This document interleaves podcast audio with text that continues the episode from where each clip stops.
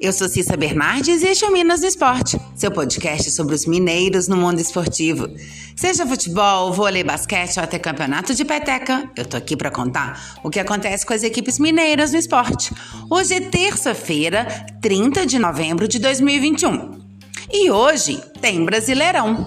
O América entra em campo às 21 horas no Independência para enfrentar a Chapecoense. A partida é válida ainda pela 35ª rodada. O Coelho, que está em décimo lugar na tabela, vai em busca da vitória para seguir no sonho da conquista de uma vaga para Libertadores do ano que vem. A equipe está com 46 pontos e é dona da terceira melhor campanha do segundo turno, onde tem um aproveitamento de 56,25%. Mas, para seguir na briga pela vaga, o América precisa voltar a vencer. O time vem de três tropeços, com dois empates e uma derrota.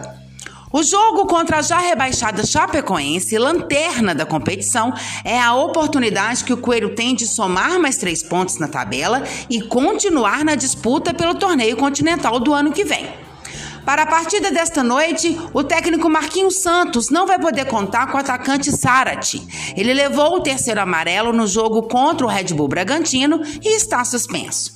E por falar em cartões amarelos, o América deve ficar atento, pois o time está com seis pendurados.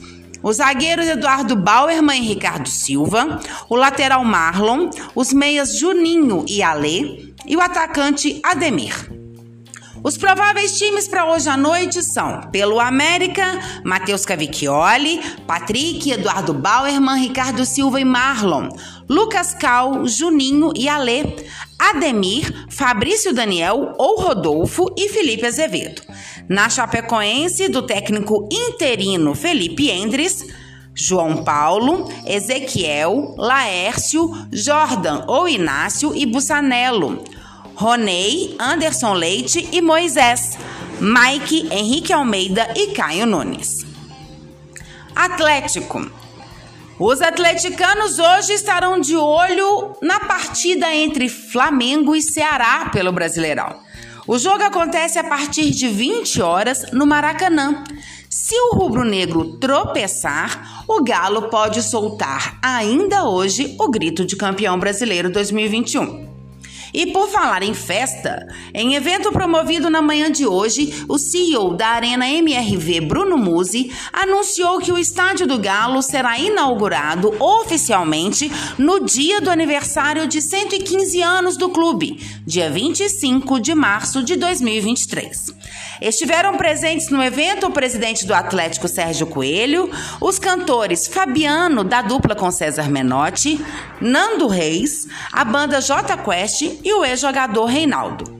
A inauguração contará com a performance de uma orquestra sinfônica, cujos integrantes e programa musical serão anunciados em breve. Cerca de 10 mil pessoas terão o privilégio de participar do primeiro evento oficial da Arena MRV. São esperados ainda mais quatro dias de festas do evento BH Festival, entre março e maio de 2023. E a venda dos passaportes começa logo agora, no dia 6 de dezembro de 2021, exclusivamente pelo site bhfestival.com.br. Os preços serão divulgados em breve. E a primeira partida do estádio poderá ser acompanhada por cerca de 30 mil pessoas no dia 6 de maio. O jogo, nomeado como Lendas do Galo, terá a presença de ídolos do clube, além de um show surpresa. A equipe profissional do Atlético entra em campo pela primeira vez no dia 19 de maio, quando o Galo receberá uma equipe internacional convidada.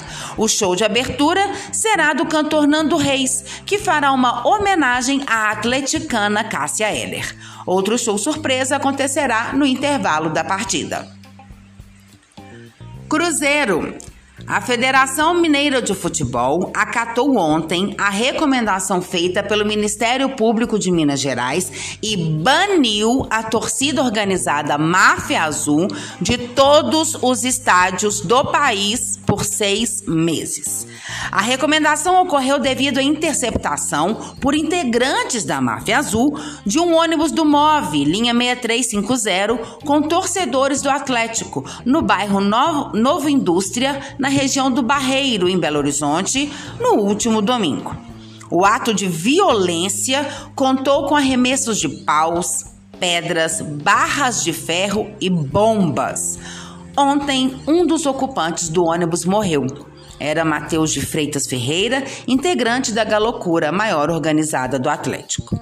Por meio da 14ª Promotoria de Justiça de Defesa do Consumidor de Belo Horizonte, o MP recomendou que, nos dias de jogos, em todos os estádios do país e em um raio de 5 mil metros de seus respectivos entornos, integrantes da Máfia Azul não tenha nenhum acesso.